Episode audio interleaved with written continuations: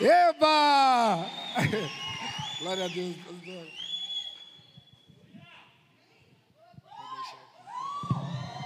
Glória a Deus.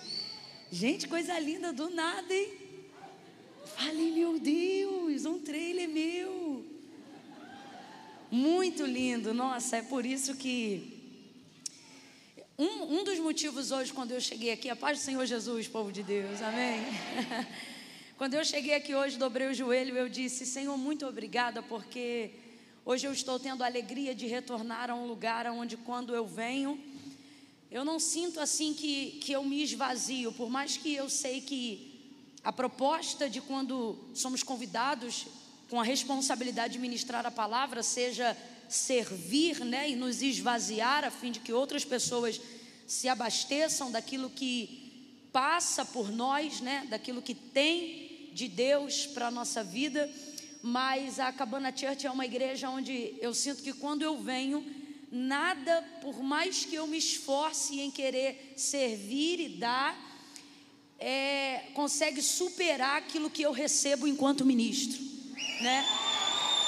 Essa igreja, glória a Deus, essa igreja é uma igreja que tem uma capacidade incrível de nos provar cada vez mais que realmente aquele que é nascido de Deus é nascido da água e do Espírito e aquele que reconhece ao Senhor, né, como seu Salvador, se torna realmente aquilo que Jesus disse àquela mulher em João 4, que acabara de confessar os seus pecados, quando ele disse: Aquele que beber da água que eu lhe der, nunca mais terá sede, pelo contrário, brotar-se-á nele uma fonte que jorra para a vida eterna. Eu sinto isso quando eu atravesso o portão dessa igreja e vejo ali, né, lugar de refúgio, eu digo, Deus, é muito verdade isso.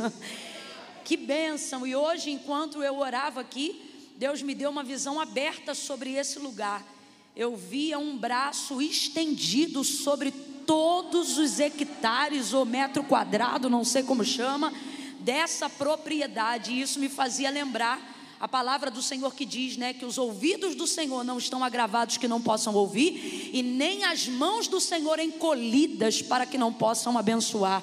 Então, eu não tenho dúvida nenhuma, o ano de 2021 é um ano onde nós vamos, como nunca, aqui nesse lugar, ver o braço forte do Senhor e a mão do Senhor estendida sobre essa casa. Você consegue compreender isso? Você entende essa visão profética? Então, levante a sua mão e dê graças ao Senhor por isso.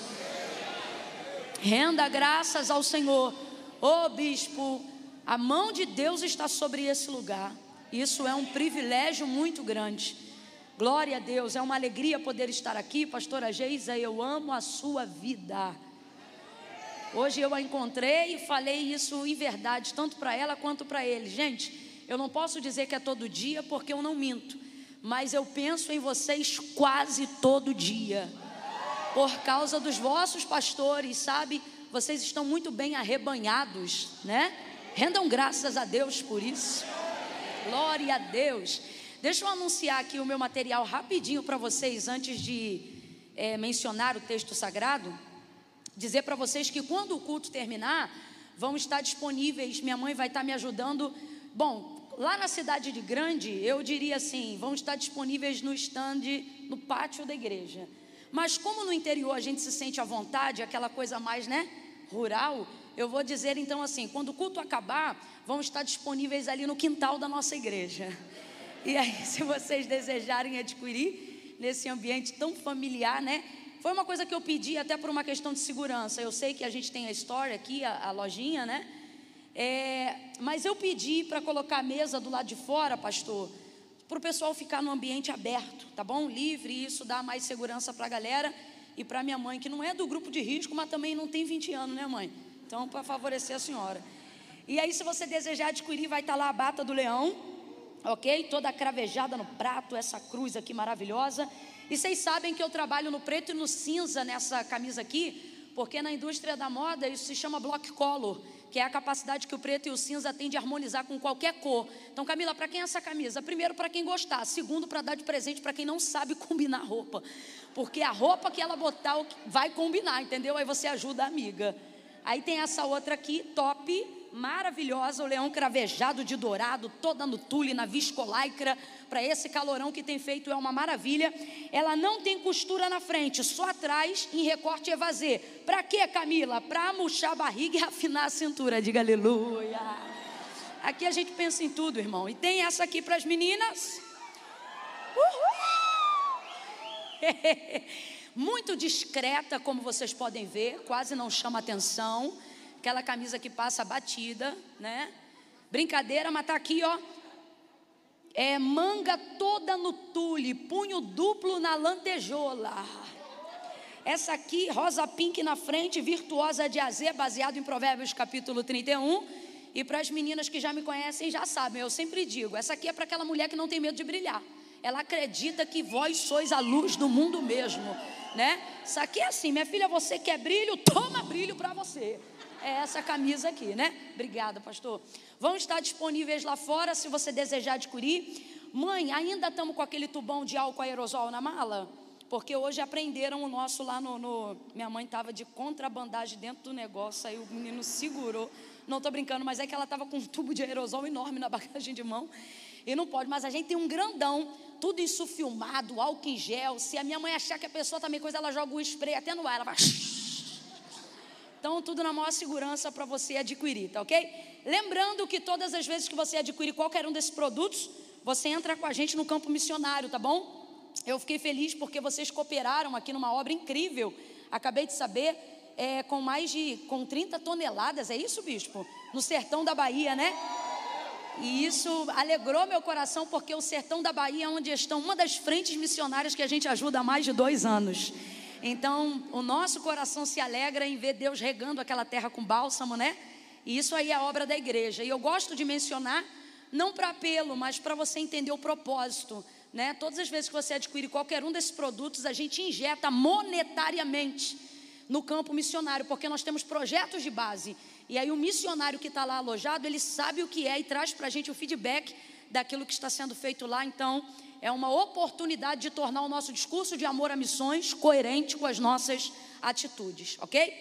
Gênesis capítulo de número 21, abra comigo a sua Bíblia aí. Oh, glória a Deus, glória a Deus. Quem está feliz em consagrar o mês de maio hoje aí, diga aleluia! Maravilha, glória a Deus. É mó barato, né? Crente tem fé no Deus invisível, mas a gente também tem nossas campanhas, né? Para a galera que está consagrando, eles vão voltando em casa, pastor, depois do dia da consagração e diz: ó, até maio está garantido. Depois eu não sei, a gente tem que continuar orando. Mas o Senhor, Ele vai nos abençoar na entrada, na saída. Glória a Deus. Gênesis capítulo de número 21 foi a palavra que Deus trouxe ao meu coração como norte, como rumo profético para a nossa vida nessa noite. Quem achou, diga amém.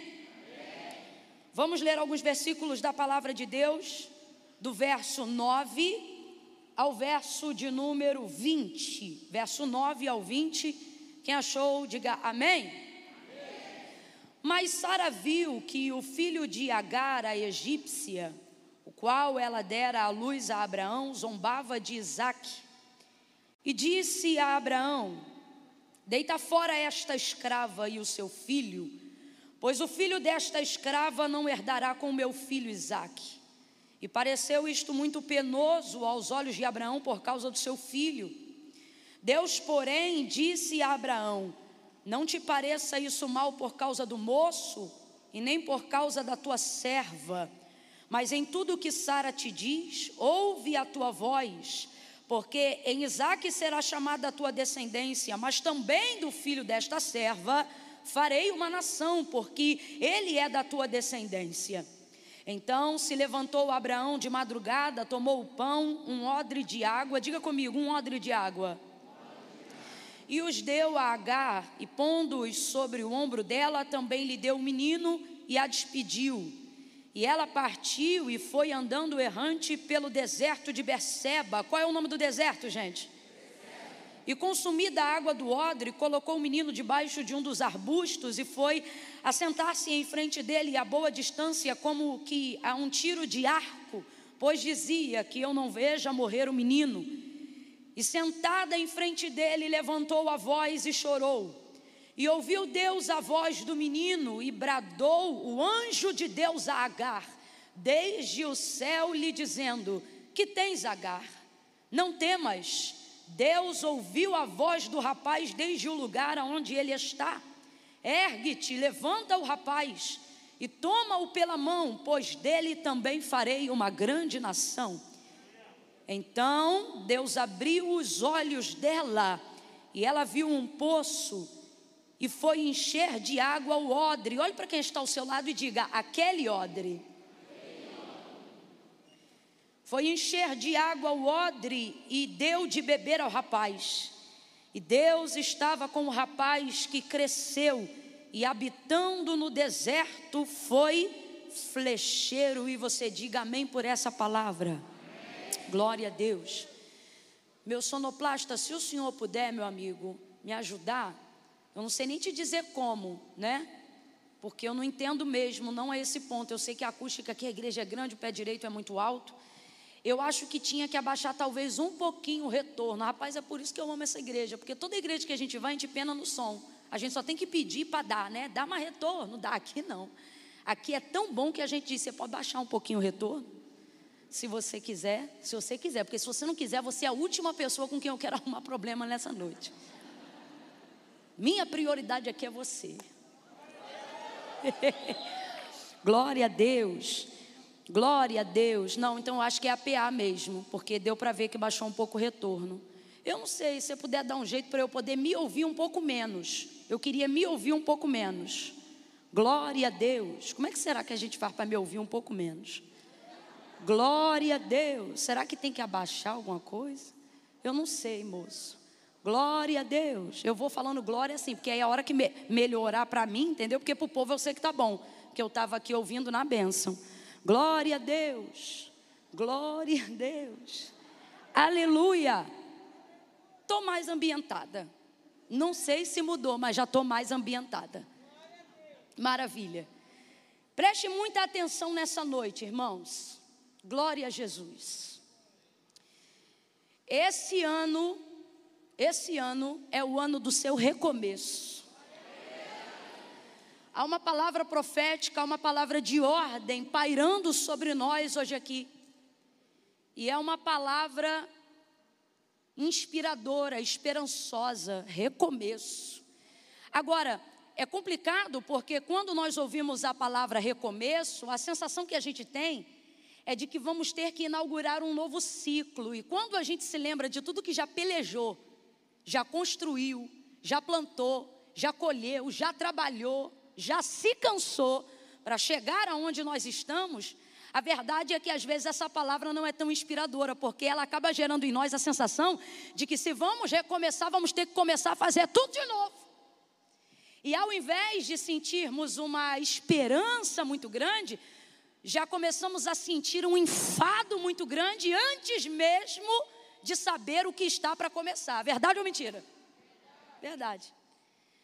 Mas isso, na verdade, acontece com base no estado de como nós nos sentimos agora. E isso acaba furtando de nós a capacidade de ter esperança e alegria nas coisas novas. E eu vou lhe dizer por quê. Porque tudo que você vive de bom hoje, seja um carro, seja a oportunidade de um emprego melhor, seja a capacidade de perseverar no casamento e construir uma relação sólida, tudo isso, na maioria das vezes, ao longo do conjunto de coisas que você precisa fazer na vida, vem através de muito esforço, muita faculdade, muito jejum, muita oração.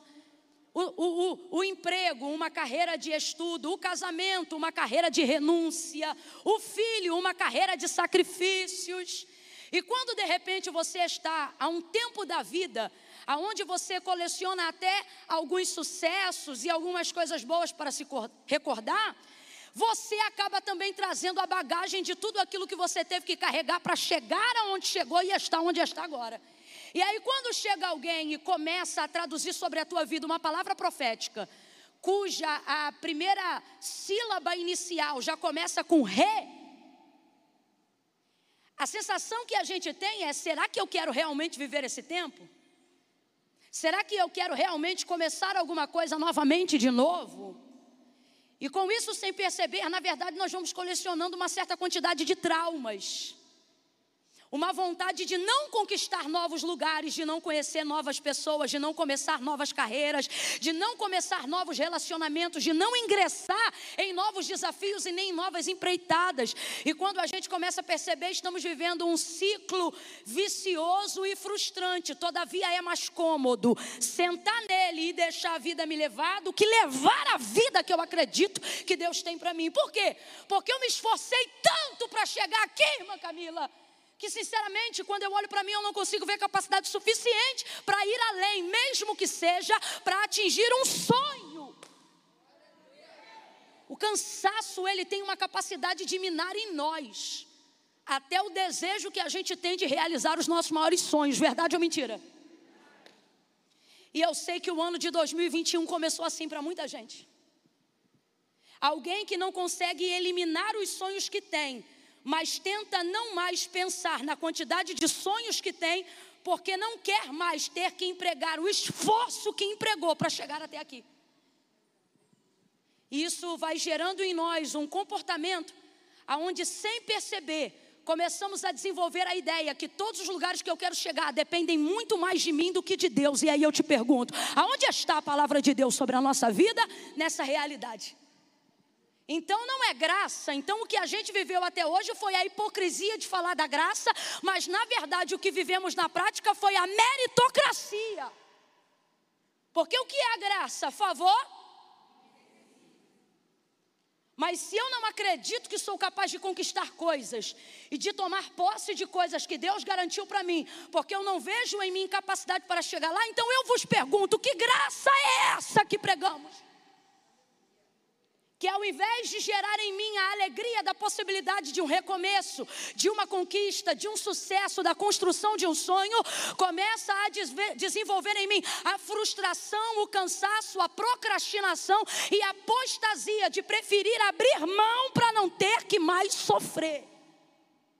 Tem alguma coisa errada? Olha para uns três aí e diga: tem alguma coisa errada? Tem alguma coisa errada? Tem alguma coisa errada?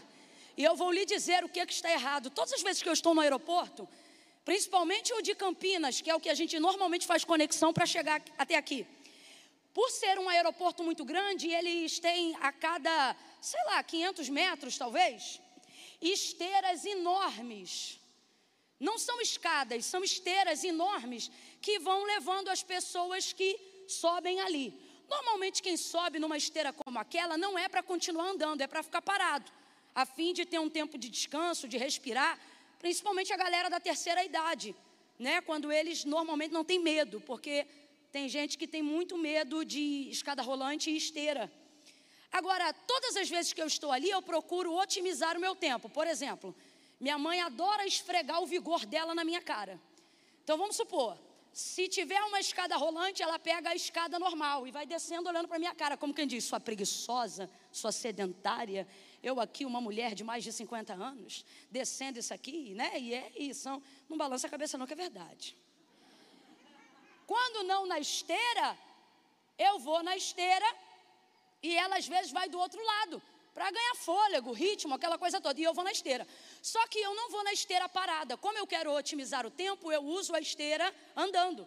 E aí eu vou andando, e aí todas as vezes que eu estou andando nessa esteira, é por isso que eu estou falando isso, quando minha mãe está comigo, lembra mãe, eu sempre digo para minha mãe, eu digo, mãe, todas as vezes que eu estou andando nessas esteiras, eu tenho a sensação que é exatamente o que Deus faz com a gente na vida.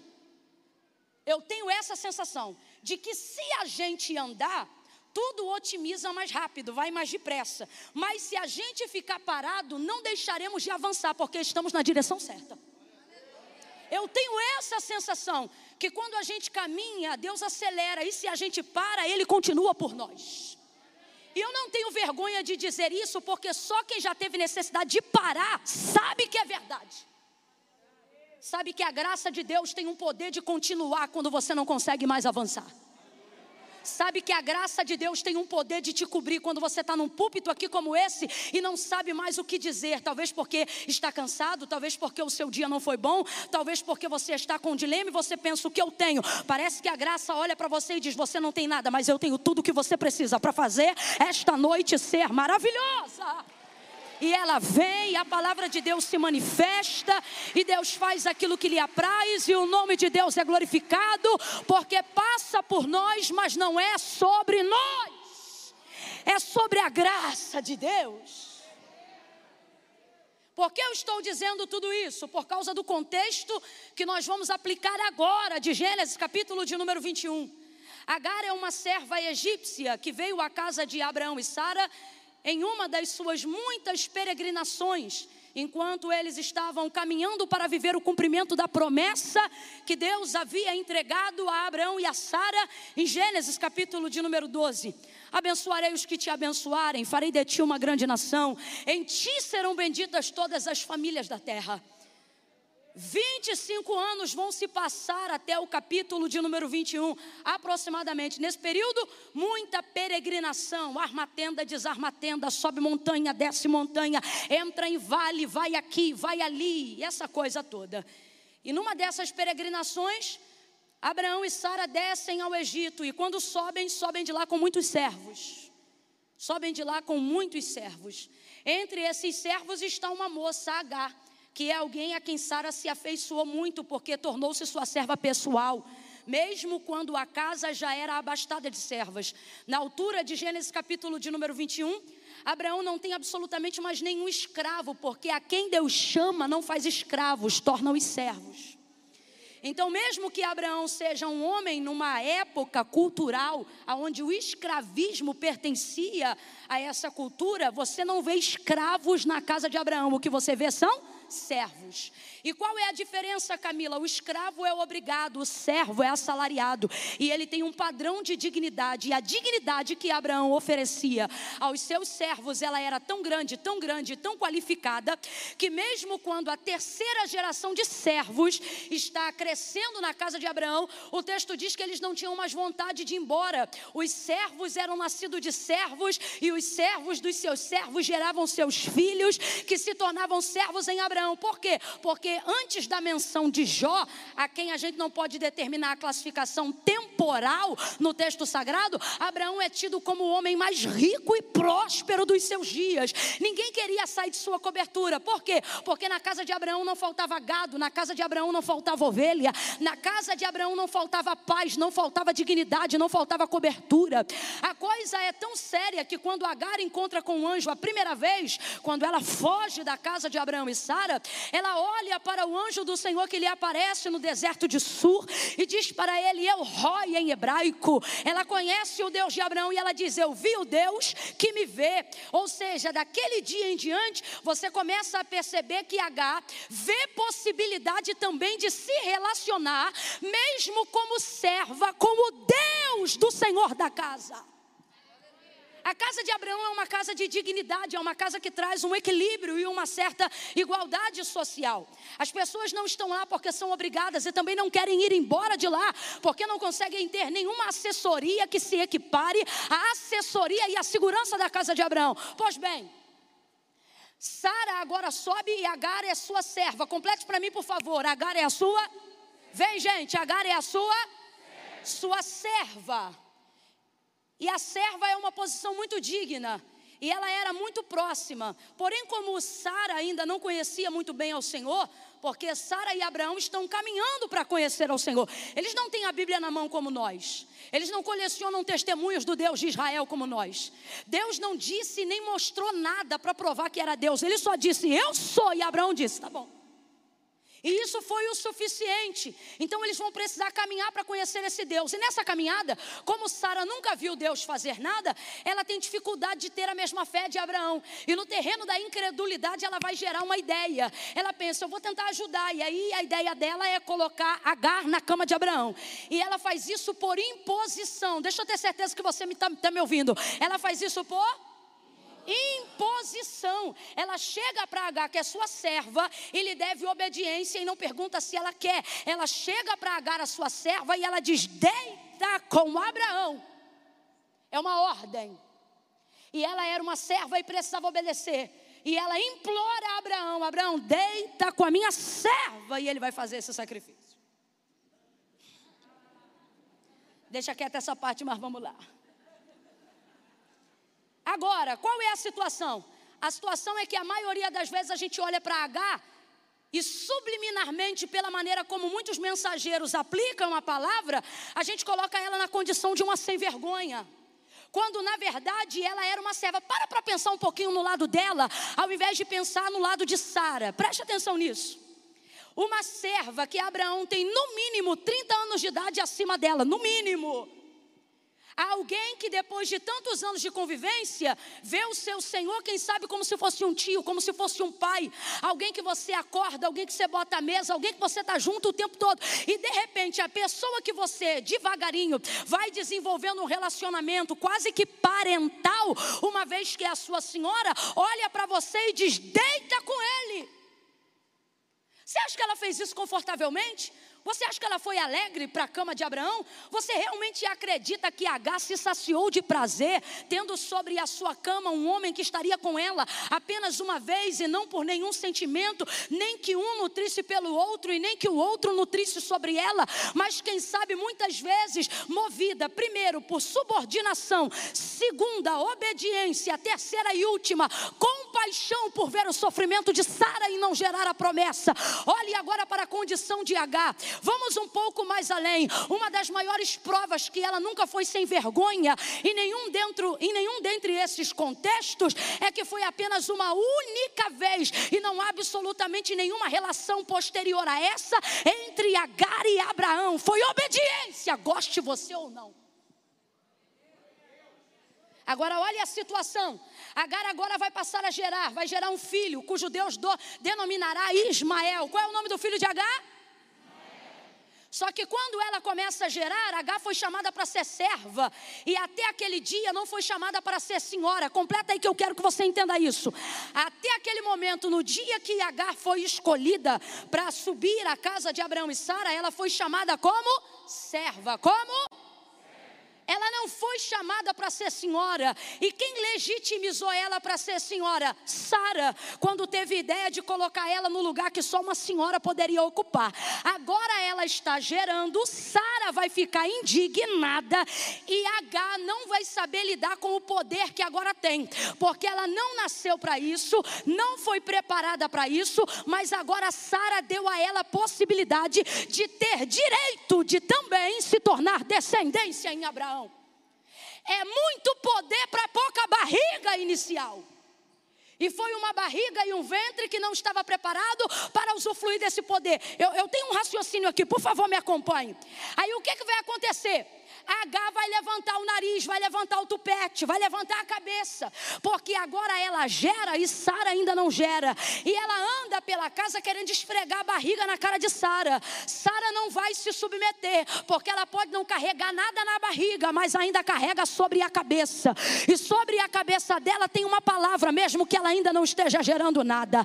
Ela é a senhora da casa e ela vai tentar colocar Agar no lugar dela, mas ela vai fazer isso de forma errada. Às vezes a gente tem a motivação certa, mas usa a didática errada. Às vezes a gente tem a razão, mas usa a logística errada. E é isso que Sara vai fazer. Que ela é a senhora da casa que tem que colocar Agar no lugar dela? Tem. Mas quem tirou Agar do lugar dela foi a própria Sara. Então, às vezes, algumas pessoas caminham conosco e não sabem reagir, porque nós damos a elas nível de poder, autoridade e acesso, das quais elas ainda não estavam preparadas para desfrutar. E aí depois a gente fica indignado com o ingrato, com fulano, com isso ou com aquilo, quando na verdade foi você que delegou. Você sabe de quem você tem raiva de verdade? De você mesmo, Sara. Porque você vê a sua ignorância revelada em agarra. Aí escuta isso. O tempo vai passando e Sara vai fazer o que mulher sabe fazer muito bem quando não gosta de alguém. Vai matar na unha. Ela não fala na cara, por quê? Porque não pode botar H para fora de casa. Mas ela vai ali, ó, ruminar, matar na unha. O texto diz que Sara a maltratava.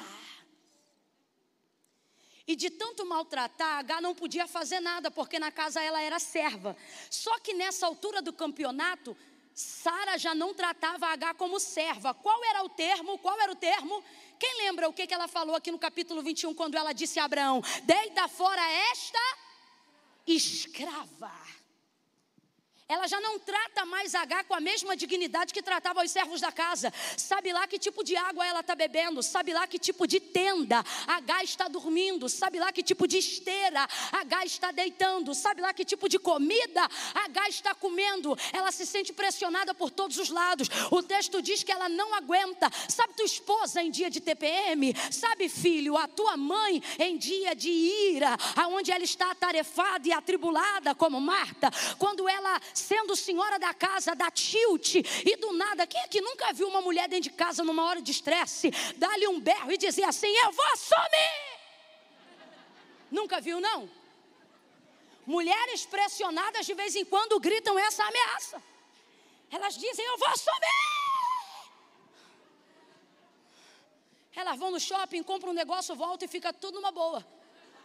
Só que H não tem como fazer isso. H não pode colocar para fora aquilo que ela sente do lado de dentro. Então, ao invés de falar que vai fazer, ela faz. Sai errante pelo deserto, fugida. Diga comigo, fugida. Diga de novo, fugida fugido. E por que, que fugiu? Por causa da pressão. E por que não está aguentando a pressão? Porque se viu gerando algo que não foi chamada para gerar. Mas isso não dá a ela poder de aborto. Ela continua gerando. Sabe o que eu estou querendo dizer? Existem planos que de fato parece que não foram feitos para nós. Mas uma vez que a gente está neles, não tem pressão que possa abortar aquilo que a gente começou a gerar. Não tem pressão que possa tirar da gente aquilo que Deus começou a fazer. Tem coisas que estão acontecendo acontecendo na sua vida que não estavam nos seus planos, mas talvez estivessem nos planos de Deus. E Deus está dizendo: não adianta você fugir. Camila, então o que eu faço? Ele está dizendo: aguenta a pressão, aguenta a pressão. Olha o que que H vai fazer, sentindo-se pressionada. O texto diz que ela foge, errante pelo deserto de Sur. Preste atenção: o primeiro deserto da vida que Agar vai conhecer não é o de Berseba. O primeiro deserto da vida que Agar vai conhecer chama-se Sur. Qual é o nome do deserto? E sabe o que significa Sur? Muro. Diga aí para mim, o que significa Sur? muro. Veja, no caminho de fuga, ela sai errante. Por quê? Porque na fuga você não faz, não faz plano. Quem foge na pressão não quer saber aonde vai, só quer sair do ambiente que está. Saiu sem água, saiu sem pão, saiu sem direção, saiu sem nada. A fuga não te dá direção, não te dá sustento, não te dá habilidade, não te dá manutenção, não te dá nada. Ela pegou e saiu sem rumo, pensou que ia morrer e de fato iria se o Senhor não lhe aparecesse.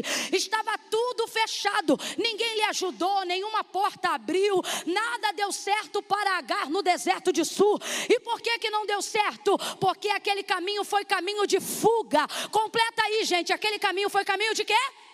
de fuga. No caminho de fuga você não tem de Deus amparo. Quem aqui lembra? Qual era o nome? O que significa deserto de Sur? É deserto do quê? Quem lembra? Deserto do quê? Sabe o que Deus está dizendo? Todas as vezes que você sair fugida ou fugido por não aguentar a pressão do que você está gerando, seja uma empresa, seja um negócio, seja um filho, seja um enfrentamento de uma doença, seja um chamado, um ministério, todas as vezes que você tiver não aguentando a pressão e achar que a fuga é a solução, o lugar mais longe que você vai chegar é de frente com o muro. O que Deus está dizendo é: não tem caminho para fugitivo. Deus vai erguer muros, sabe por quê? Ele está dizendo: ei, ser pressionado pelo homem não é bom, mas ser pressionado por Deus é impossível. Ele vai dizer: volta H, por quê? Porque você caiu no deserto do muro. Eu vou falar rasgado, que é para todo mundo entender. Tem gente aqui que só dá de cara na parede Você não consegue o emprego que você quer, você não restaura a família como você deseja, você não constitui a sua vida como planejou, não consegue terminar a faculdade de, que começou, não consegue o emprego que quer, os relacionamentos que quer, as amizades que deseja, não desenvolve o ministério que almejou, não consegue terminar nada do que você começa, sabe por quê? Porque tudo que começa, quando você sente a pressão, você foge e você pensa, vai ver, Deus vai me abrir uma porta. Deus está dizendo a alguém hoje aqui: eu tenho a chave de Davi. Quando eu abro, ninguém fecha, mas quando eu fecho, ninguém abre. Há alguém aqui ou em casa nos assistindo e Deus está dizendo: o que fazes aí? Por que, que é deserto do muro? Porque Deus dá refúgio. Deus dá refúgio. Mas Deus não apoia a fuga que ele não planejou. Ela está caída no chão lá, ó, quase morta, com sede, arrebentada. O anjo aparece para ela e diz assim: Que fazes aqui, H? Tem gente aqui que diz: Deus, me dá uma resposta hoje. E se Deus aparecesse no cenário da vida que talvez você se encontra hoje, a pergunta que ele lhe faria seria essa: O que fazes aí? E se você fosse honesto em dar resposta, dependendo do seu contexto de vida, você diria: eu estou aqui porque eu não aguentei a pressão. Eu estou aqui porque eu fugi. Eu estou aqui porque eu preferi morrer nesse deserto do que ver alguém me maltratando. Eu estou aqui porque eu não estou lutando por cargo nem por status.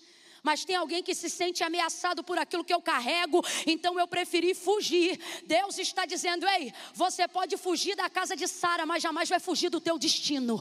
O que você está gerando?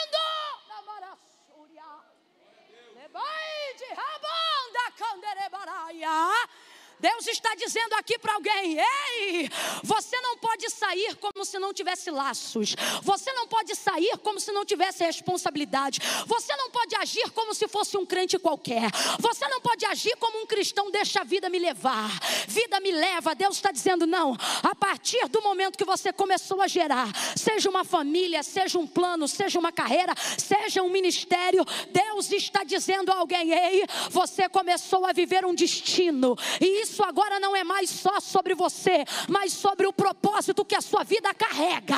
E isto agora não te dá liberdade para andar somente aonde você quer, mas aonde o teu propósito ganha utilidade. Tem alguém aqui tentando se aliviar, fugindo, e Deus está dizendo: ei, não tem alívio na fuga, o alívio que você vai encontrar está no cumprimento do seu destino, está no cumprimento do seu propósito, e não no seu caminho de fuga. Deus está dizendo aqui para alguém: quanto mais você fugir, mais cansado vai se sentir. Quanto mais você fugir, mais doído vai ficar. Duas coisas eu aprendi, e quem me conhece já sabe, isso virou filosofia na minha vida. O que, Camila? Que fazer a vontade de Deus realmente não é fácil. Mas por que, que a gente faz? Porque fugir dela dá ainda mais trabalho. E Deus trouxe gente hoje aqui para dizer: se você fugir, você só vai ter trabalho, mas se você obedecer, vai ter trabalho e vai ter sucesso. Vai ter trabalho e vai ter sucesso.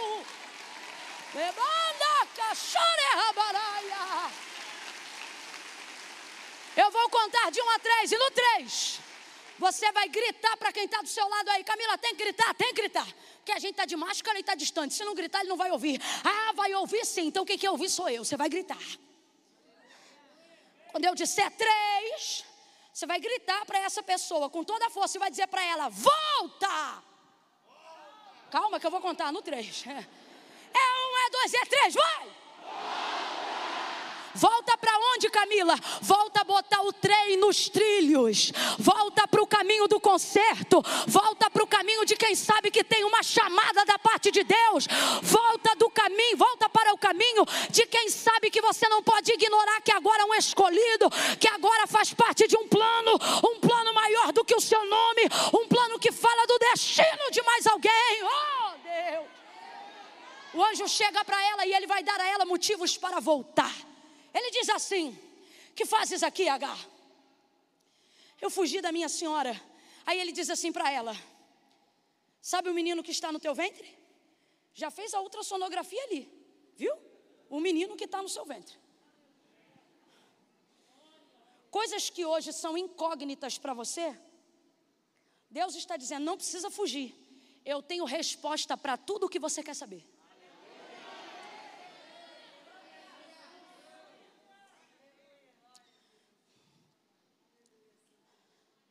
Sabe o menino que está no seu ventre?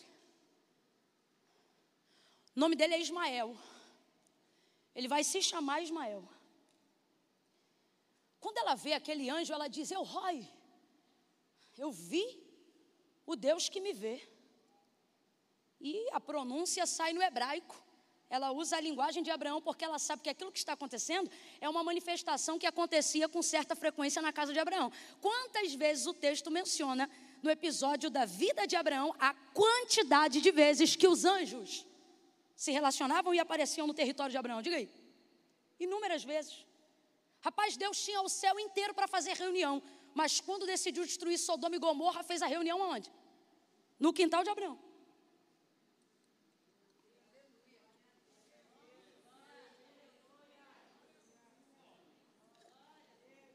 Pode beber água aqui? Você está me secando por quê então?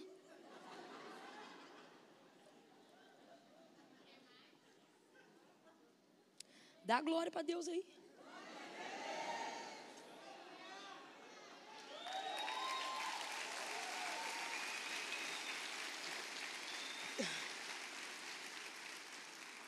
Ouça isso. Ela olha e diz: Deus me vê. Que Deus? O Deus do meu Senhor. Deus de Abraão também me vê. Olha isso. Aí ela diz: Eu vi o Deus que me, me vê ou me viu. Aí, em seguida, não é coincidência, presta atenção. Logo em seguida, o anjo diz assim: E o nome do menino será Ismael, que significa o Senhor ouve. O que significa Ismael? O Senhor? Então, quando ela diz, Deus me vê, e o anjo diz, o nome do menino será Ismael, o que, que ele está dizendo? Ele vê e também? E por que, que ele se manifesta dessa forma Agar lá no deserto de Sur? Antes do capítulo 21. Por quê? Porque Agar está numa condição onde ela vê tudo, sabe tudo, mas não pode falar? Porque ela está subordinada à hierarquia da casa de Sara e Abraão. Aí ela foge. Só que aí o anjo chega lá e ela vê que o anjo vê. E logo em seguida ele diz: O Senhor ouve também. O que, que isso significa? significa a apresentação criteriosa de um Deus que não é testemunha passiva, como nós somos em algumas circunstâncias. Tem coisa que a gente vê, mas não pode falar nada. Tem coisa que a gente ouve, mas não pode dizer nada. Porque dependendo do lugar e da hierarquia que está sobre nós, a gente vê e não pode ver, ouve e não pode falar. Só que, de acordo com o contexto de vida de IH, era assim que ela vivia, mas no deserto ela vê, Deus vê. E aí ele diz: e também ouve. E Deus é testemunha ativa. Testemunha. Vem, gente, lá no fundão, testemunha. E o que é uma testemunha ativa? Significa que tudo que Deus vê e tudo que ele ouve, ele considera. Tudo que Deus, Deus nunca vai ver algo, ouvir algo e decidir não fazer nada. Ele considera, até para não fazer nada, isso precisa ser uma decisão considerada. Então vamos lá. Lembra quando no período de silêncio, período que nós chamamos de 400 anos, que na verdade determina o silêncio, mas não a ausência de Deus. E por que não a ausência de Deus? No período da escravidão de Israel na terra do Egito, dos hebreus. Porque o texto diz que quando o Senhor aparece depois desse período, diz assim: quando ele se revela a Moisés: Eu, o Senhor, vi a aflição do meu povo, ouvi, olha isso, viu, ouviu e desci, ou seja, ele considerou o que ele viu e ouviu e decidiu fazer alguma coisa. Deus trouxe gente aqui nessa noite para dizer: ei, não é porque você vê e não pode fazer nada, não é porque você ouve e não pode fazer nada, que significa que eu estou vendo, ouvindo e não vou fazer nada. Deus está dizendo: em toda situação que você for obrigado a ser testemunha passiva, eu me manifestarei para ser testemunha ativa. Ele está dizendo: Eu estou vendo, eu estou ouvindo e eu vou fazer alguma coisa. E o que ele faz, gente? Olha o que ele faz. Ele dá nome ao menino. A partir daquele momento, ele liga a Agar ao menino. Sabe o que ele está dizendo? Esse filho não é de Sara, é de Abraão e seu. E aí eu vejo ali uma coisa muito justa do critério de Deus. Você nunca vê em toda a manifestação do texto sagrado Deus separando filho de mãe. Nunca. Deus é muito justo. Primeira coisa que ele está garantindo para H, quando ele determina o nome dela e diz quem ele vai ser, ele deixa claro que a descendência é de Abraão, mas não deixa claro que o filho será de Sara. Segunda coisa, ele diz assim: volta pelo caminho que vieste e te humilha debaixo da mão da tua senhora. E ela se sente motivada a fazer isso. Ela não se sente animada. Mas o que é isso? Ela sabe que é o que ela precisa fazer. Deus está mandando eu perguntar a alguém aqui: você quer continuar dando de frente do muro? Ou você prefere fazer o que precisa ser feito, mesmo que isso te humilhe por um tempo? Porque a gente fala de honra, mas não quer se humilhar. A gente fala de honra, mas não quer descer. A gente fala de exaltação, mas não quer ser estreitado. Só que o caminho que vai virar uma chave na vida de Agar não começa com Deus dizendo vai, começa com Deus dizendo volta. Então, tem muitas vezes e muitos momentos na nossa vida que a gente está focado em querer romper, está focado em querer avançar, e Deus está trazendo hoje este mistério para você interpretar. Ele está dizendo: e se eu te disser que você não avança indo, mas avançará voltando, voltando às primeiras obras, voltando ao caminho da humildade, voltando ao caminho da submissão? E aí ela vai voltar, sabe por quê? Porque agora ela tem um motivo. Ela tem um motivo.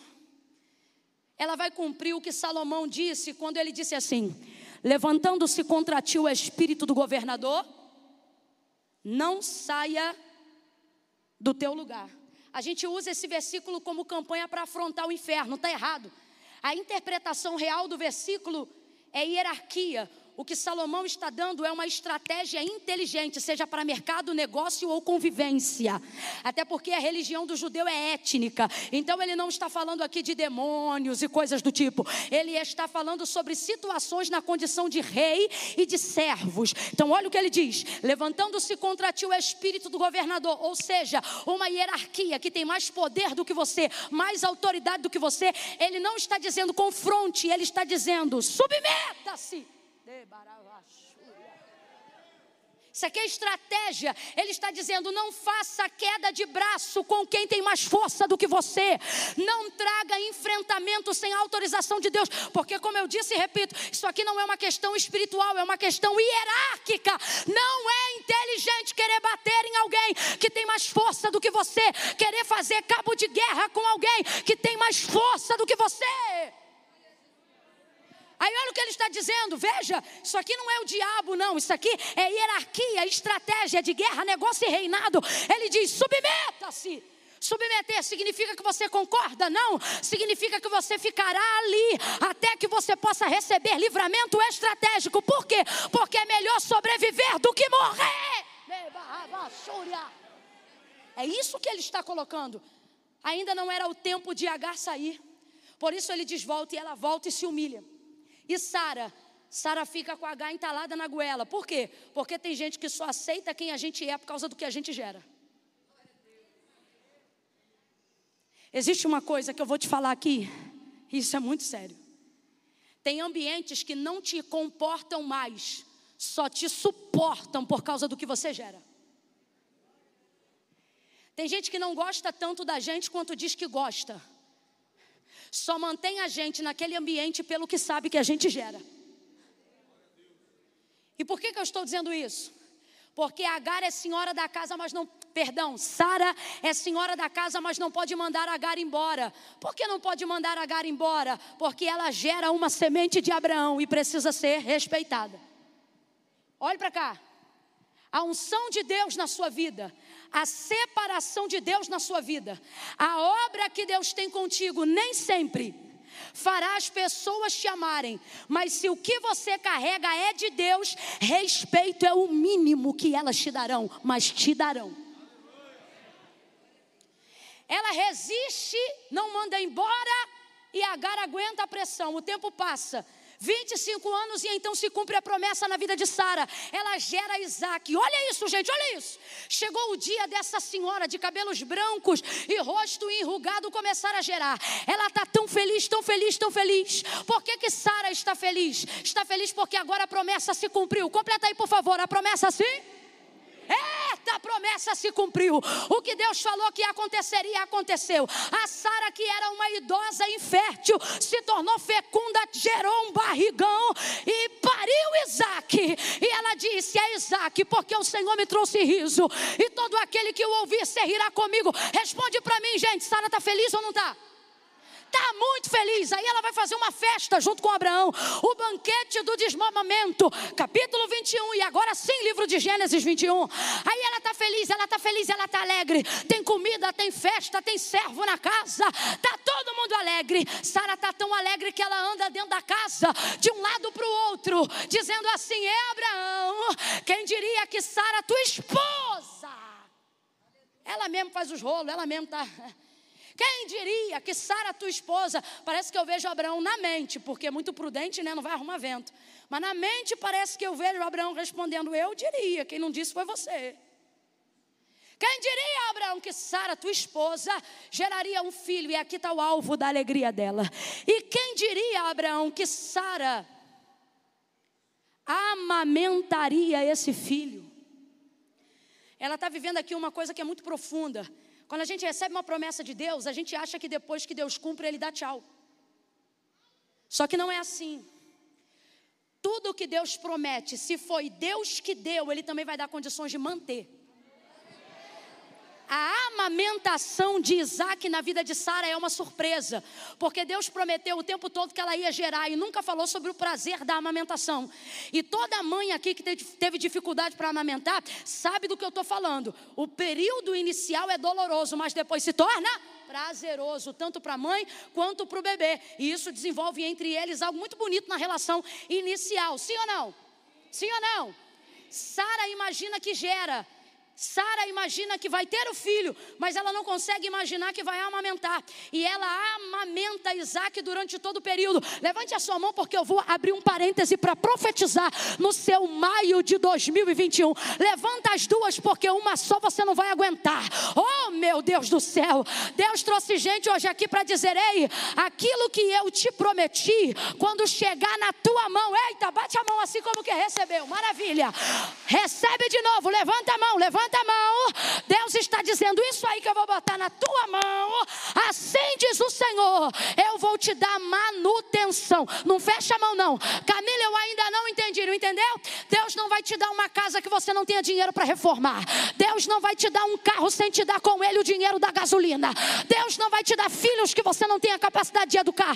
Deus colocou essa igreja neste lugar e dará condições de trazer manutenção à sua obra. Deus não te dará um ministério para você sucumbir debaixo dele. Deus está dizendo: tudo que eu colocar na tua mão, eu também vou te dar condições de manter, de amamentar, de sustentar aquilo que eu te dei. Quem recebe isso, abraça essa palavra num salto de glória. Oh, glória! Olha isso, gente. Sabe quem é o Deus de Abraão? Eu tenho dito isso. Deus de Abraão é o Deus que promete. Vamos lá, Deus de Abraão é o Deus que? Sabe quem é o Deus de Isaac? O Deus de Abraão, mas se é o mesmo, por que, que agora ele ganha outra nomenclatura? Que é o tripé, né? Deus de Abraão, de Isaac e de Jacó. O tripé que se revela lá para Moisés em Êxodo capítulo 3, quando pergunta a Moisés: quando eu chegar para libertar o teu povo e eles perguntarem que Deus me mandou, o que eu digo? Ele disse: diga lá que é o Deus dos pais deles, o Deus de Abraão, o Deus de Isaac e o Deus de. O que, é que isso significa? Deus de Abraão, Deus que faz promessa. Deus de Isaac, Deus que cumpre tudo que promete. E quem é o Deus de Jacó? Deus que traz manutenção. Olá, ama.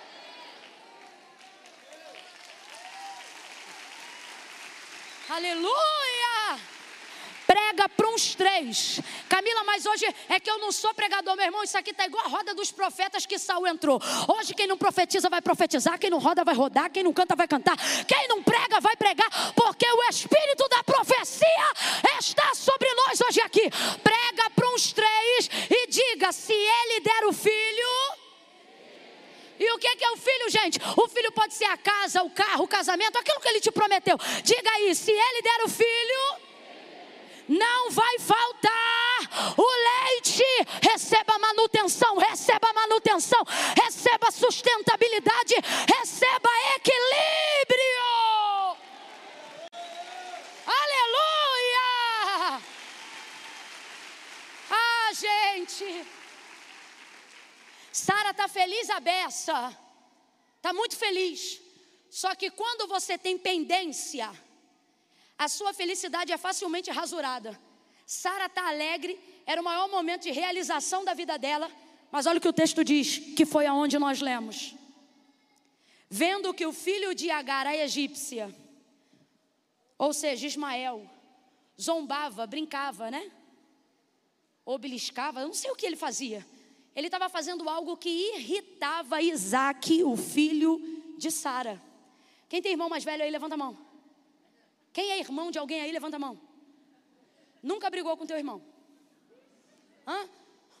Nunca pegou um estilingue aí, você que é da década de 80, mirou na canela dele e disse que estava olhando para a árvore? Nunca zoou, nunca fez um bullying com teu irmão? Fala, seu topogígio, seu nareba. O pessoal que é mais das antigas aqui tem dificuldade com o bullying atual.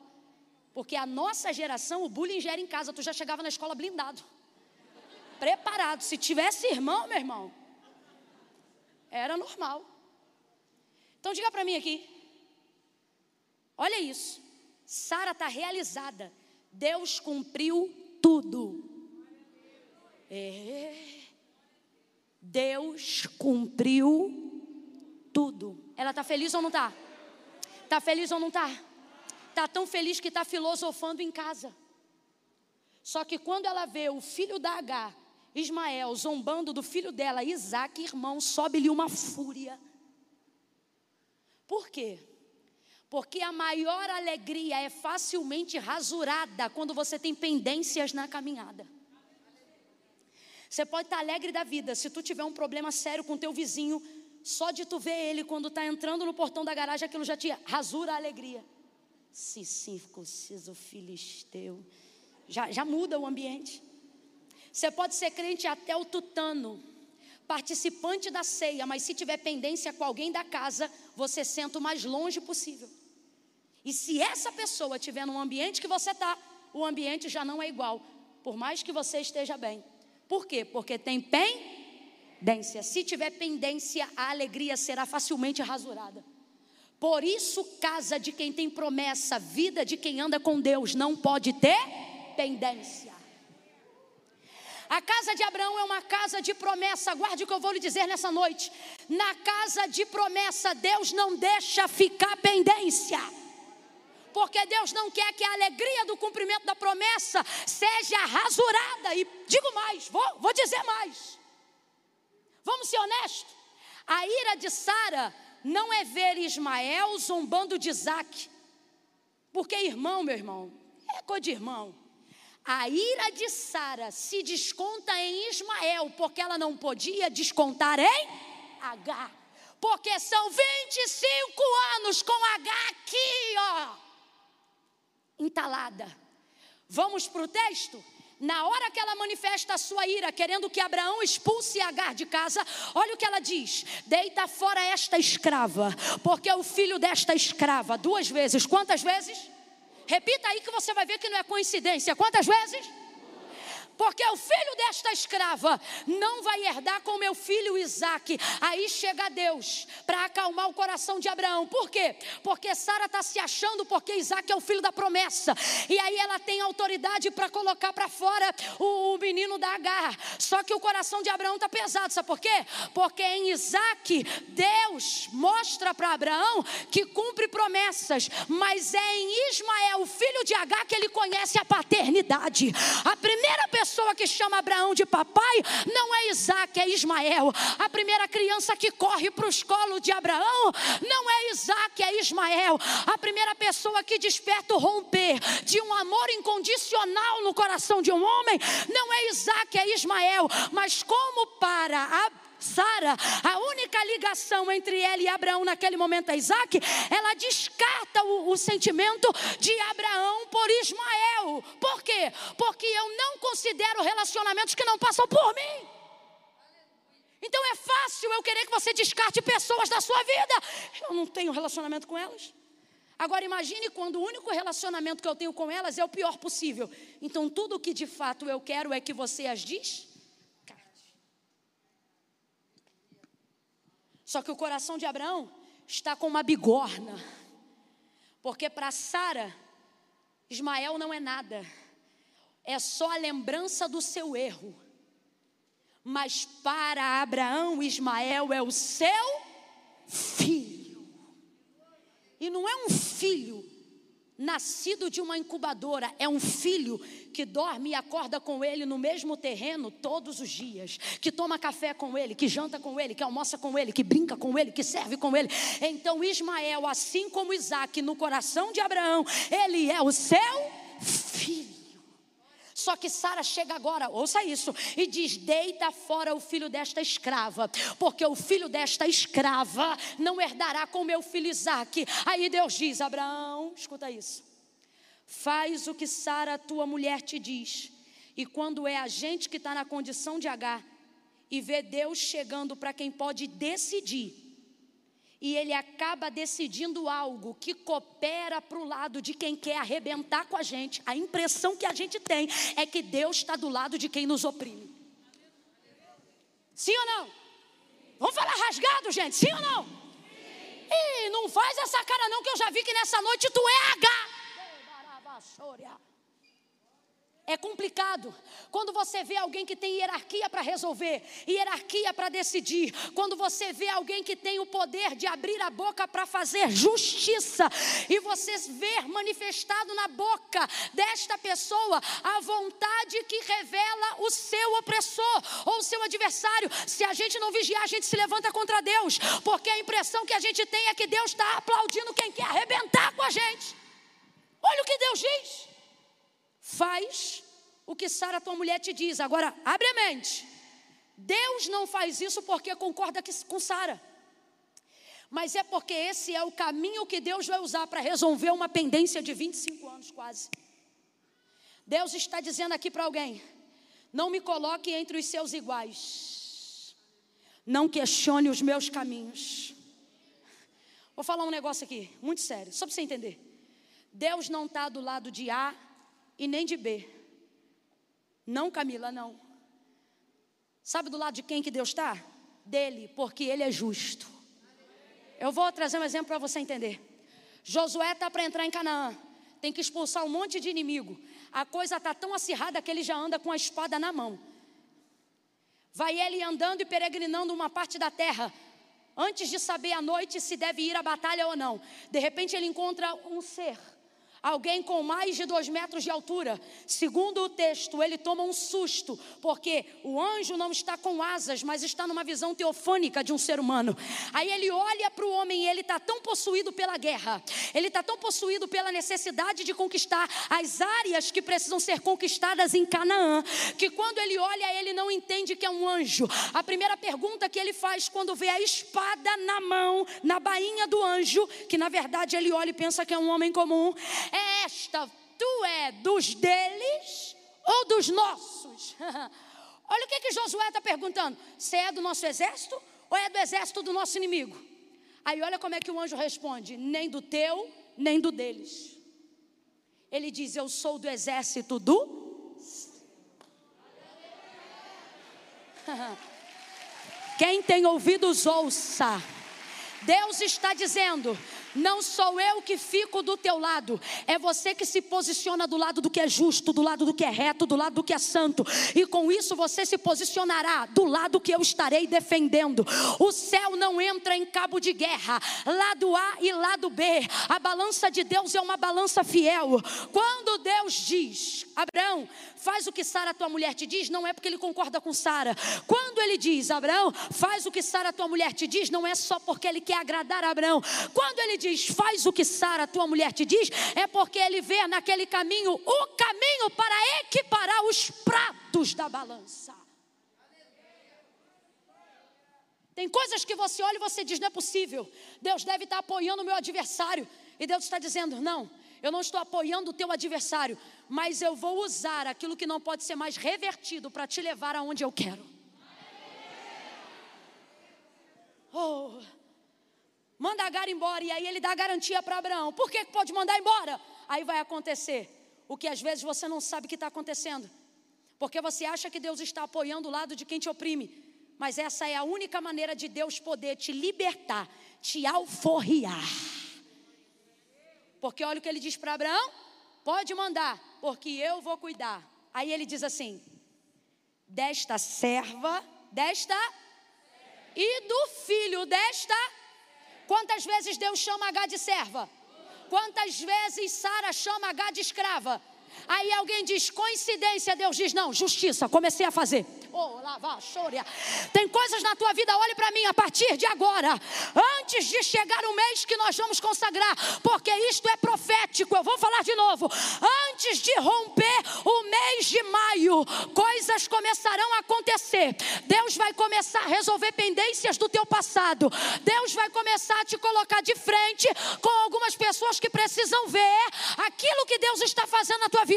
E alguém vai tentar dar a glória para o acaso. Alguém vai tentar dar a glória para a coincidência. E Deus está dizendo: não é coincidência, é a minha justiça arrumando a casa, é a minha justiça colocando cada um no lugar que deve ficar.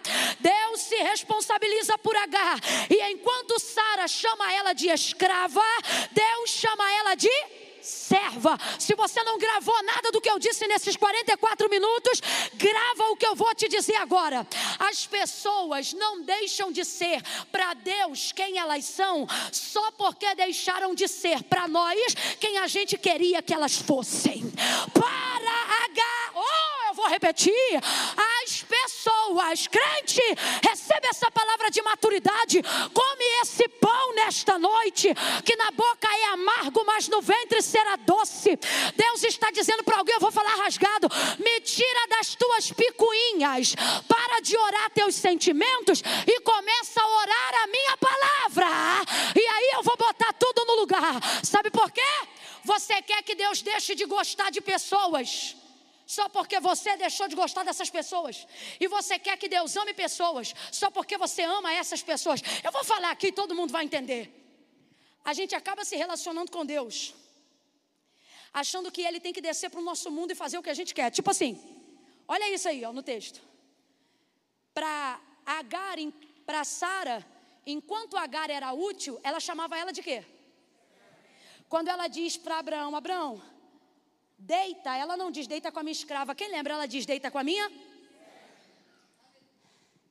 Mas quando ela não vê mais utilidade alguma em H, H deixa de ser serva e vira o quê? No dia que ela bota H para fora e pede a Abraão perdão para fazer isso, ela diz: deita fora esta escrava, porque é o filho desta escrava. Então vamos lá.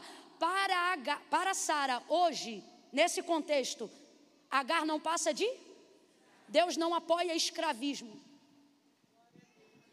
Aí você diz, Camila, eu vou ficar nessa situação até quando? Deus está dizendo: se você confiar em minha mão, os teus limites.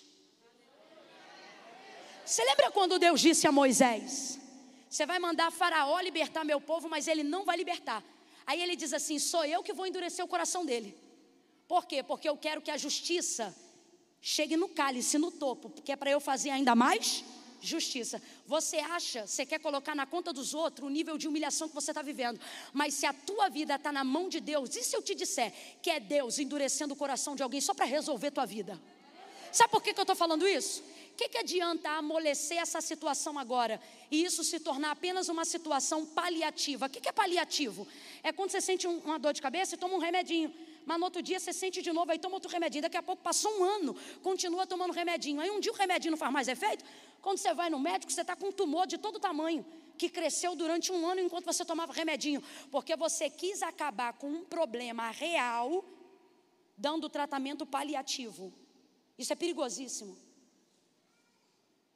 Tem coisas na nossa vida que Deus está dizendo, eu não estou dando paliativo. O que, que, é isso? Vai doer, vai arrebentar, mas quando vier a solução, ah, não vai ser homeopático, vai resolver de uma vez só.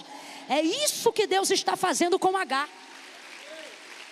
Por isso que na primeira fuga dela, quando ela foge, Deus manda voltar. Por quê? Porque a fuga é paliativa. Mas o que Deus está determinando aqui é definitivo. Eu não planejei dizer isso, mas Deus está mandando eu dizer. Ele está dizendo a alguém hoje aqui: aguenta mais um pouco, porque quando eu fizer vai ser definitivo. Oh! Vai ser definitivo! Tem um jargão aí, a gente já viu isso algumas vezes na rede social. É mais ou menos assim: é. Chega uma hora que dói como nunca, para não doer, nunca mais. Deus diz, serva. Por quê? Porque H mudou para Sara, mas para Deus ela continua sendo a mesma pessoa. Olha para mim. Deus está dizendo: pare de tratar, de humilhar e de querer escorraçar pessoas da vida de Deus só porque elas não cabem mais na sua vida. Isso aqui é maturidade. Eu disse que isso aqui é o quê? As pessoas não deixam de ser para Deus quem Deus sabe que elas são, só porque deixaram de ser para a gente quem a gente queria que elas fossem.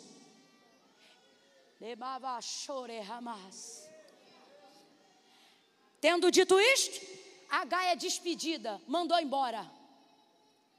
E aqui Deus está dando a solução definitiva, sabe por quê? Na alforria que ela recebe da casa de Abraão, ela agora recebe a cobertura do próprio Deus. Sai ele agora com apenas um peda algum pedaço de pão, um pouco de água num odre. Diga para alguém, aquele odre. Fala isso que nós vamos fechar no odre. Diga, aquele odre. Que odre, gente? O odre da casa de Abraão. Ele dá para ela um odre. Deve caber no máximo de 10 a 15 litros de água, porque se ele coloca o odre de um lado e ela vai com o menino do outro lado, não podia ser mais do que 20 litros. Sai ela. Ela pensa que está sem direção. Ela pensa que está perdida. Mas só que dessa vez ela não saiu fugida, ela saiu despe. Deus está dizendo: quando você sai despedido, Parece que você está sem direção, mas não é que você está direção, sem direção, é que você está solto na minha mão. Quando você não tem mais nada a perder, você não suspeita mais da voz de Deus. Sabia? Quando você não sabe para onde ir, se você ouvir uma voz dizendo assim, vira para a direita, você não hesita, você vira. Você não sabe para onde vai. É Deus dizendo: às vezes eu tiro todas as suas muletas, às vezes eu arrebento todos os seus mapas, eu tenho rasgado de você algumas bússolas, porque é só quando você se vê sem ter aonde apoiar que você para de hesitar a minha direção. Sai H pelo deserto, e o que vai acontecer? O óbvio, a água acaba, e o texto diz que ela para numa região e pensa que ali ela vai morrer, porque está andando, andando, andando, andando e nada acontece. Aí ela pensa que vai morrer, acabou a água, mas o odre ficou. Eu acho lindo isso, e sabe por que, que eu estou frisando que o odre ficou? Porque esse odre, no meio desse deserto que agora é Berseba e não é Sur, toda vez que ela olha para esse odre, ela lembra de onde ela saiu. Não tem como, irmão. Esse odre é o maior símbolo que ficou de todos os anos que ela teve que conviver na casa de Abraão. Quem deu esse odre para ela foi Abraão. Ela sai de casa com esse odre, não tem como olhar para esse odre e não lembrar de onde ela veio. E se ela lembra de onde ela veio, ela lembra do que ela passou. E se ela lembra do que ela passou, ela lembra do porquê está nessa situação agora. Quem está acompanhando, diga amém. Vamos falar a verdade? Que numa hora dessa de ira, a gente não quer lembrar de onde veio, não quer lembrar do que passou, não quer lembrar do que fizeram conosco, e é por isso que costumamos quebrar lembranças do passado, porque não queremos carregar elas no futuro, porque elas lembram de onde a gente veio, elas lembram do que a gente passou, elas lembram do porquê nós estamos aonde estamos, e numa das, dessas vezes, no momento de ira, a gente quebra isso, quebra o que simboliza essa lembrança, e eu acho lindo o que H faz. A água do odre acaba, mas ela não quebra o odre, não larga o odre no caminho como largou o saco de pão vazio. Quando o pão acabou, você não vê ela com saco. O saco deve ter ficado em algum lugar, mas o odre ela segura. Por quê? A esperança de encontrar um poço, a esperança de encontrar uma fonte. Deus me trouxe hoje aqui para dizer: ei, não se desfaça completamente daquilo que conta a tua história, das lembranças que você carrega sobre o seu passado. Ei! Tem gente que não consegue carregar essas lembranças porque acha que elas paralisam o processo do seu futuro. Só que presta atenção nisso aqui. Lembra de João 4, Jesus com a samaritana? Quem lembra, diga eu. Ele chega pedindo água. Aí ela diz assim: Como sendo tu judeu, pede de beber a mim, que sou mulher samaritana. O que, que ele está querendo dizer? Que, porque judeus e samaritanos não se comunicavam. Mas Jesus diz que está com sede. Quando ela decide dar água, ela diz assim: Mas o poço é fundo e tu não tem com que buscar. Porque olha o que, que ela está assimilando: tem água, tem poço, mas você não tem? Cântaro, não tem vaso, não tem odre. Vamos trocar por odre só para a gente entender? Tem água, tem poço, mas você não tem? Ele estava naquele cenário aceitando beber no odre dela, e era isso que trazia confusão na mente da samaritana. Porque beber no odre de um samaritano era a mesma coisa que beber na cumbuca do teu cachorro.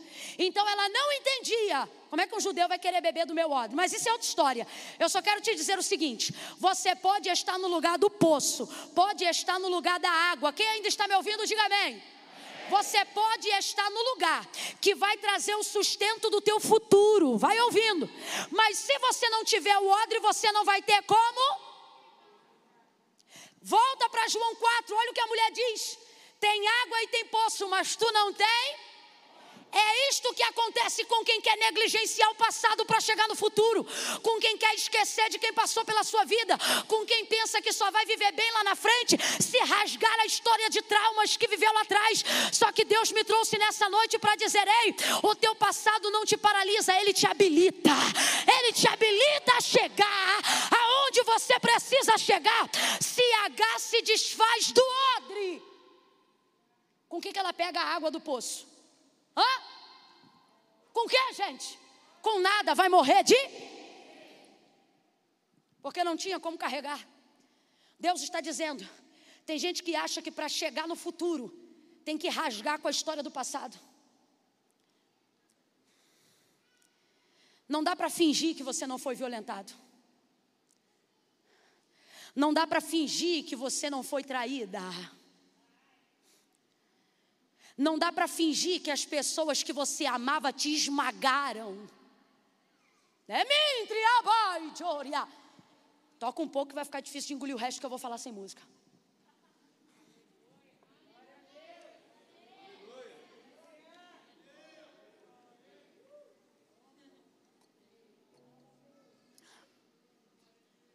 Vai, meu filho, vem.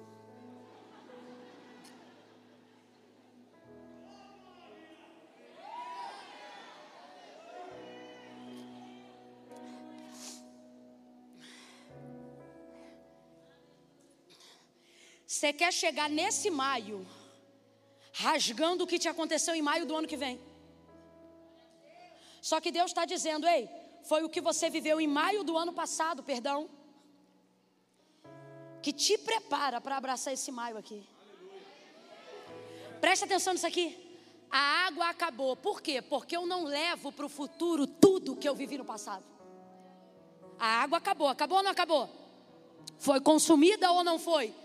Tem coisas que eu vivi que na caminhada, a própria caminhada vai se encarregar de consumir. É por isso que crente não para de caminhar por causa do que viveu. É por isso que você não para de seguir na direção que Deus te deu. Só porque alguém te humilhou, ou porque você foi traído. Quando eu digo só, não é querendo minimizar isso, mas é querendo dizer que isso não é, isso não é o suficiente para te parar. A água do odre foi consumida, veja, e não foi consumida com ela derramando, foi consumida com ela tomando. Deus está dizendo: tem coisas que no caminho, enquanto você aceita, eu consumo. Ah, você vai aceitando e eu vou consumindo. Quem está entendendo essa aplicação? Quem está entendendo essa aplicação? H não joga água fora. Por quê? Porque o orgulho não te vale no deserto. Quanta gente aqui, gente, deixando de viver aquilo que Deus tem para gente, porque está querendo consumir orgulho. Quem consome orgulho vive amargura. Deus está dizendo: aceita essa situação e eu vou consumir a dor. Você vai lembrar do ofensor, mas não vai doer a ofensa. Você vai se lembrar do agressor, mas não vai doer a agressão. Você vai se lembrar da traição, mas não vai ter vingança do traidor.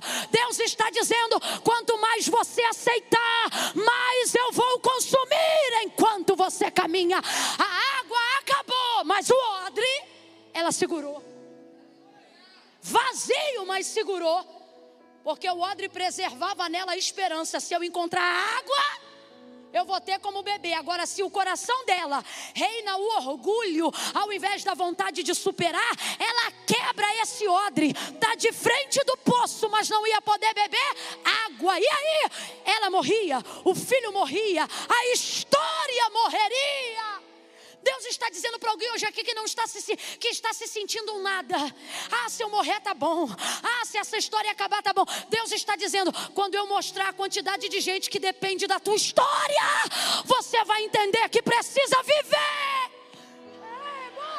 Olha para alguém e diga para essa pessoa: fica vivo, fica viva, fica vivo. Olhe para quem está ao seu lado agora e diga: pega o odre. Não, não, dê uma ordem. Diga: pega o odre. Diga: pega o odre. Pega o odre. Porque a história que você viveu é a ponte que Deus está construindo para um novo romper. Você vai recomeçar algo novo.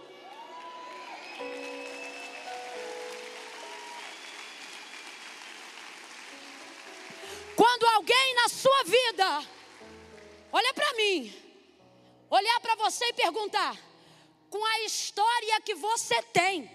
Como é que você chegou aqui? Você vai dizer: é por causa da história que eu tenho, que eu cheguei até aqui. É, Abassúria. Ei, Candarabassúria. Aplauda a história que Deus está escrevendo. Aplauda a história que você não vai abrir mão de viver.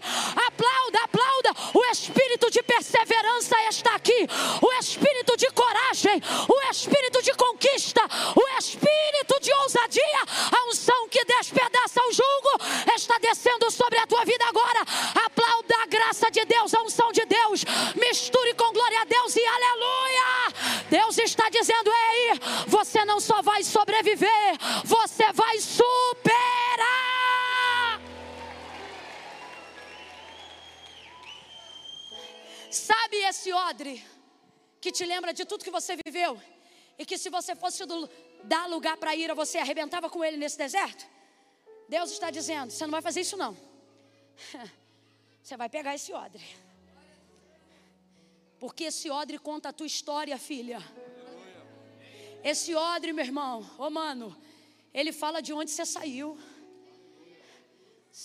Ele não vai te paralisar lá, ele vai te habilitar a viver o agora. Quem já entendeu isso, diga amém. Aí ela tá com o odre do lado dela, mas tá caída no chão. Por quê? Porque ela acabou de pegar o menino quando pensou, vou morrer. E o menino também vai morrer para que eu não veja o menino morrer, ela procura um arbusto que está muito longe. Completa aí, por favor. Muito. Coloca o menino debaixo desse arbusto. E é uma das raríssimas vezes, raríssimas.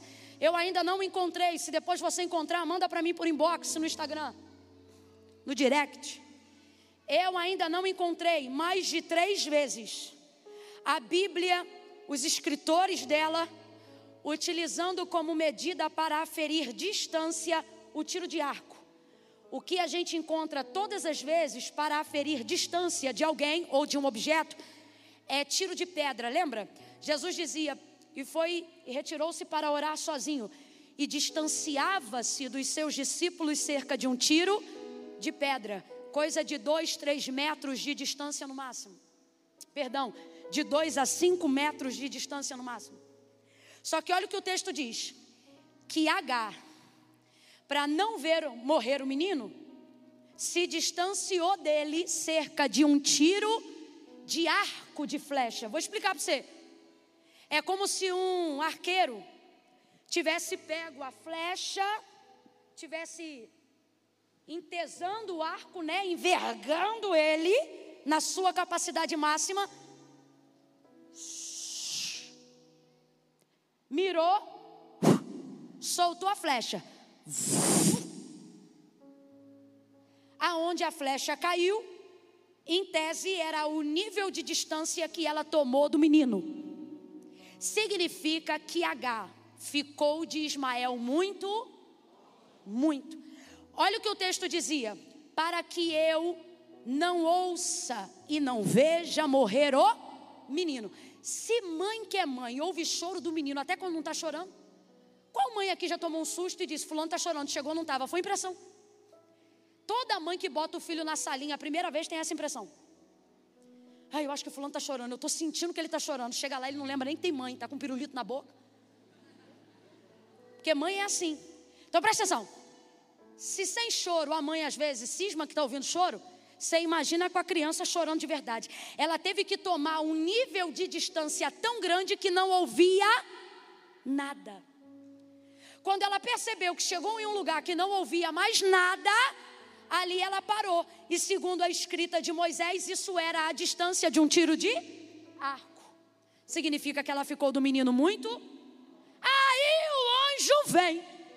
Nessa hora, quando ela está porque tem horas na nossa vida que Deus vai nos colocar em situações aonde a gente vai ter que abrir mão, não para a gente, mas para Deus.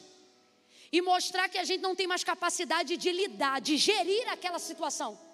Só que Deus está mostrando para mim e para você, através de Ismael, que mesmo que eu não tenha condições de administrar, Ele vai ouvir o choro do menino.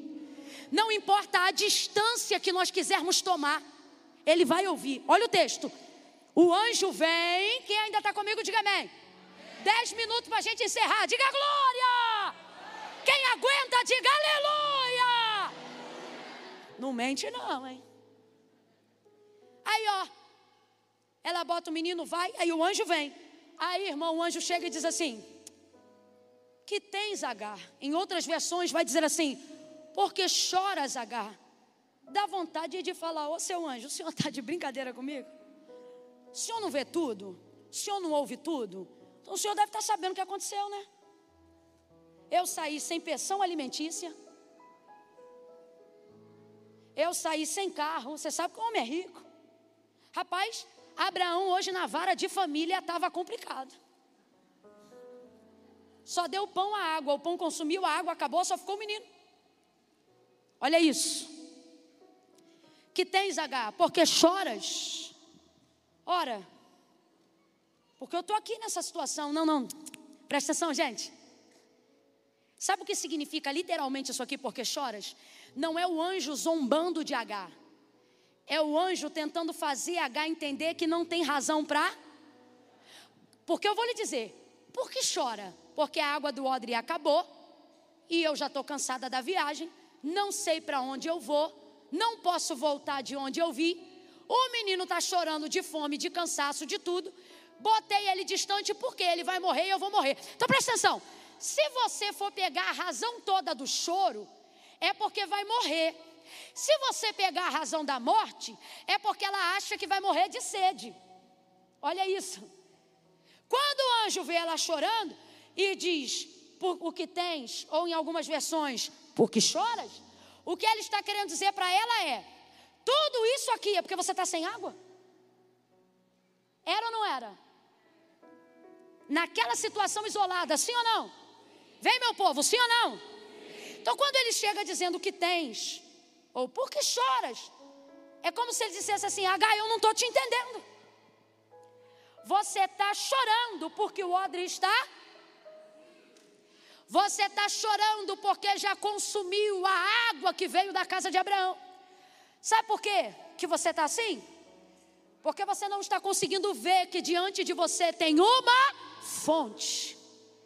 Só que Deus não botou a fonte ali na hora, presta atenção o lugar exato que H parou para chorar e pensou que ia morrer. O texto diz que havia ali uma.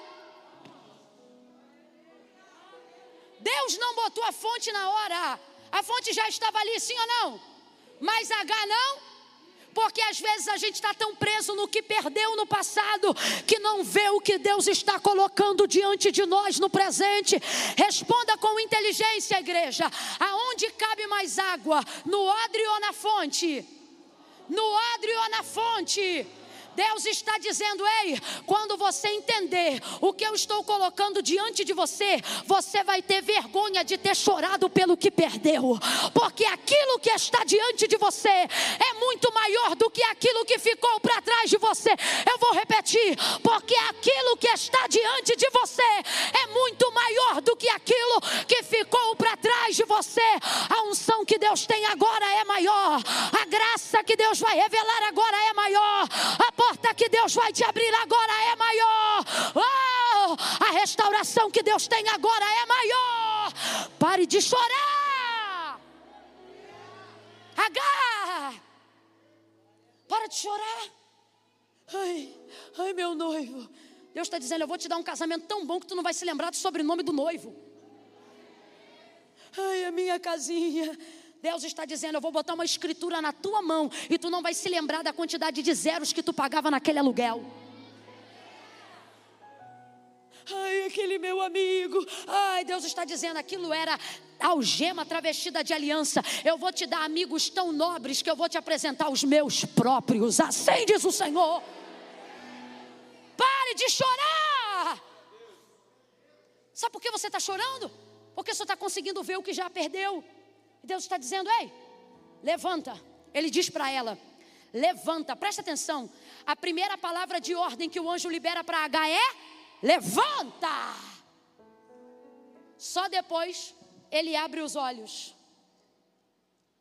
Deus está dizendo: quando você levantar, eu vou abrir teus olhos. Ele levanta. É como se caíssem escamas dos olhos e ela consegue ver. Uh, é uma fonte. Aí ela pega o odre. Deus está dizendo aqui para alguém: ninguém vai rasurar a tua história. Eu ouvi essa palavra esses dias, isso que eu vou dizer agora, da boca do pastor Josimar. Ele disse assim, num momento profético, depois de um culto, que adoramos juntos na semana passada, ele disse assim: Não se desfaça das suas lembranças, porque Deus vai repaginar as suas memórias. Rapaz, eu achei essa palavra tão profética, porque se encaixa com o que eu estou pregando aqui. Sabe o que Deus está dizendo? Ele está dizendo: Eu não vou fazer você esquecer-se do que você viveu. Eu vou te trazer uma nova perspectiva de tudo que você viveu. E isso será o suficiente para você seguir o teu caminho em paz. Levanta! Aí ela levanta, pega o odre, aí ela enche d'água, vai lá no menino. Por quê? Porque ela se distanciou, mas Deus continua ouvindo. Eu vou falar do jeito que Deus está mandando e o ministério de louvor pode vir subindo. Deus está dizendo assim para quem me ouve: Ninguém esquece do que eu ainda lembro. Deus está dizendo: Eu não deixarei cair no esquecimento aquilo que ainda está na minha memória. Vai lá, H. Vai lá. Aí ela dá de beber ao menino. Final da mensagem, o texto diz que ela dá de beber o menino cresce. Você leu comigo o final do verso? O menino cresceu. Completa aí, por favor, porque isso aqui é triunfo, irmãos. O menino. Vem de novo. O menino. Com mais vontade. O menino. Cresceu. Que menino cresceu? O menino que ela achou que ia?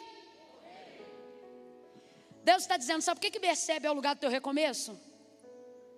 Porque é aí que eu vou te mostrar que o que eu quero é maior do que o teu cansaço.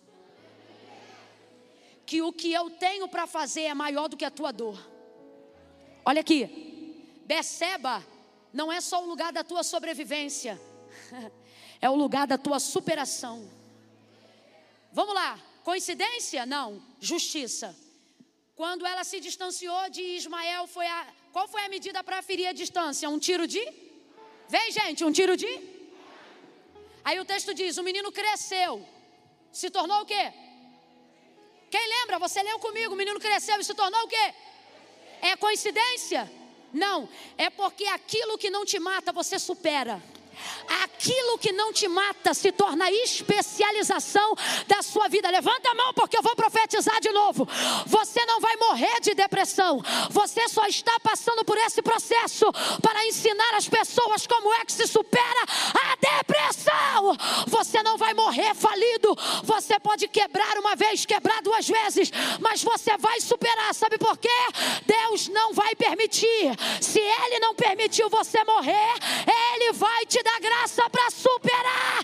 E você vai ensinar as pessoas como é que se ergue empresa do nada, como é que se tira filho da boca de fumo, como é que se recupera casamento. Aquilo que não te matou, te preparou para triunfar. Ismael se tornou flecheiro.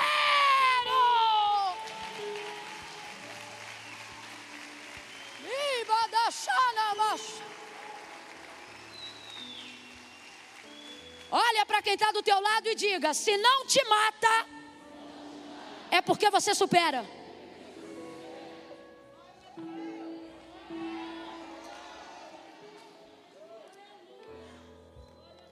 Final da história.